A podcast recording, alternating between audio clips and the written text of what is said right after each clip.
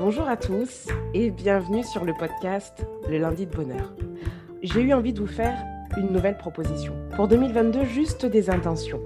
Et si, comme mon invitée, Pauline Colus, vous réalisiez votre rêve? Bonjour Pauline. Bonjour Aurélie. Alors Pauline, elle est à son compte, elle est traductrice et photographe. Elle sublime les images et les mots. Et d'ailleurs, je dois vous avouer que hum, je lui dois le titre de mon podcast et j'en suis très fière. Je me souviens qu'un soir, on avait euh, échangé euh, pas mal euh, de textos et, je lui demandais en fait son avis sur, sur le titre sur mon projet, bien entendu, elle était, elle était emballée. Et on échangeait, voilà, on faisait une espèce de brainstorming par, par WhatsApp. Et, c'est elle, en fait, qui a, qui a donné le mot de l'histoire en, trouvant le, titre de mon podcast. Et je l'en remercie énormément. Alors, Pauline, tu as eu un jour l'intention de faire le tour du monde en travaillant. Et tu l'as fait. Alors voilà, est-ce que tu peux nous dire un petit peu pourquoi tu avais ce rêve?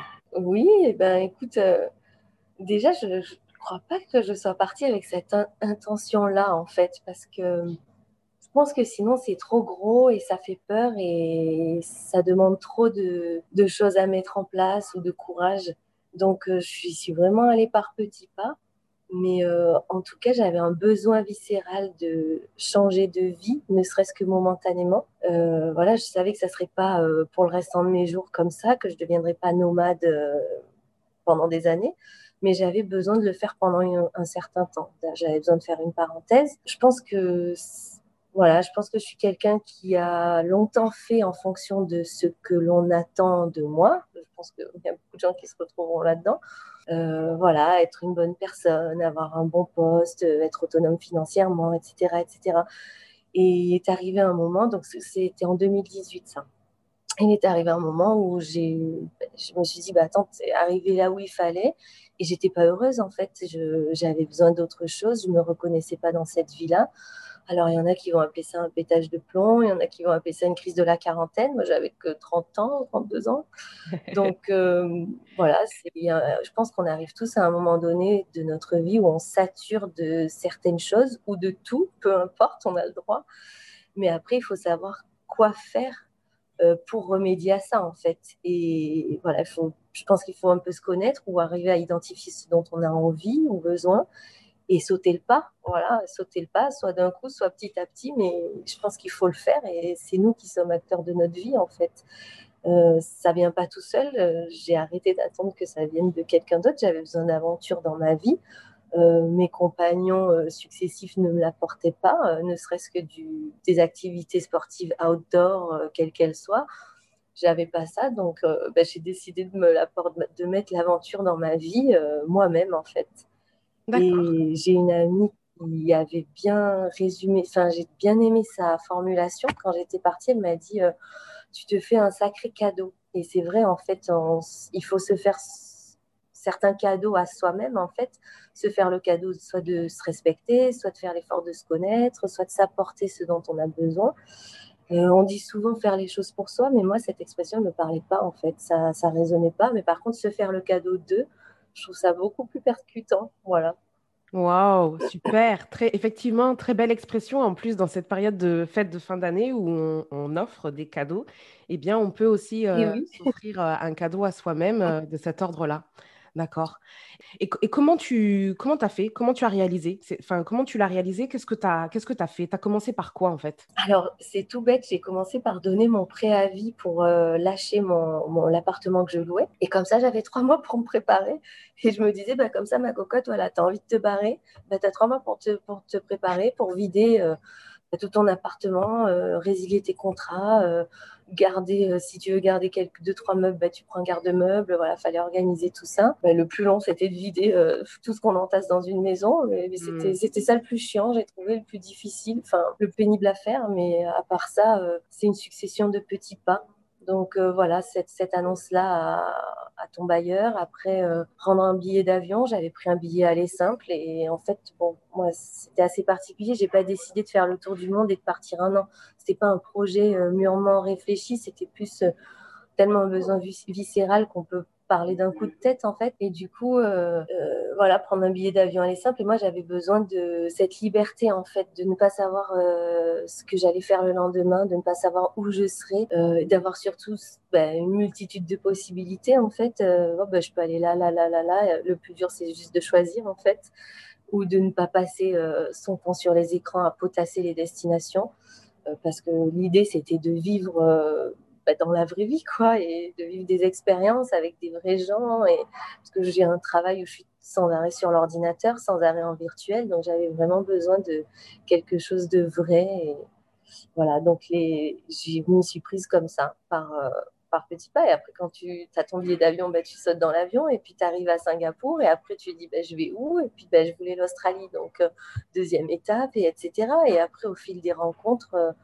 tu, tu vogues en fait et tu vas là où soit ton cœur te porte, soit ton inspiration, soit voilà, tu découvres euh, d'autres d'autres choses à faire ou d'autres cultures, d'autres euh, styles de vie et voilà et ça t'emporte et au final ça fait une super expérience en fait qui, qui n'est que la tienne. Bien sûr. Alors ton, ton, ton périple il a duré combien de temps? Il a duré un an. Je suis partie de mars 2018 à mars 2019. D'accord. Mais par hasard, hein, euh, je serais rentrée en juillet ou en janvier, c'était pareil, quoi. Bien sûr, bien sûr.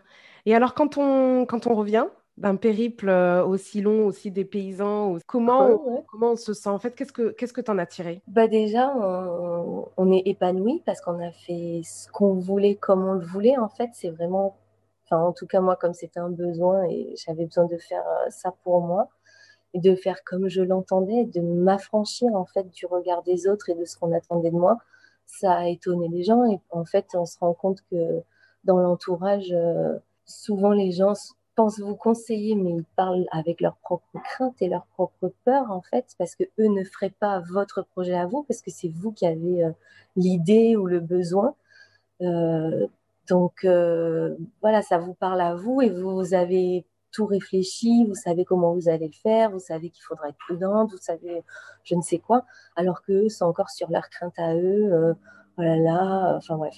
Donc, euh, donc déjà, euh, c'est voilà, un sentiment que je connaissais pas avant, voilà, de ressentir qu'on a fait bah, comme on voulait en fait, voilà, et voilà, c'est épanouissant, on apprend à se connaître, on se rend compte que bah, peut-être qu'on sait faire telle ou telle chose par soi-même, ou, D'accord. Merci beaucoup, Pauline, pour ce partage d'expérience que je trouve très, très inspirant.